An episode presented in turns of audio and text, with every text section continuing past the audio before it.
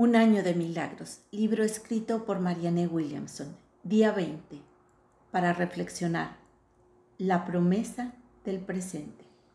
El ser eterno vive en la eternidad y la eternidad toca el tiempo lineal solo en un punto, el presente. Por tanto, quien eres ahora es quien en realidad eres y quien eres es el mismo amor. Los milagros fluyen de manera natural desde el punto esencial del ser perfecto, renovado por Dios a cada instante. El amor interrumpe el pasado y abre el futuro hacia nuevas posibilidades, sin importar quién seas, sin importar cuán joven o viejo estés, en el presente, todas las cosas son posibles.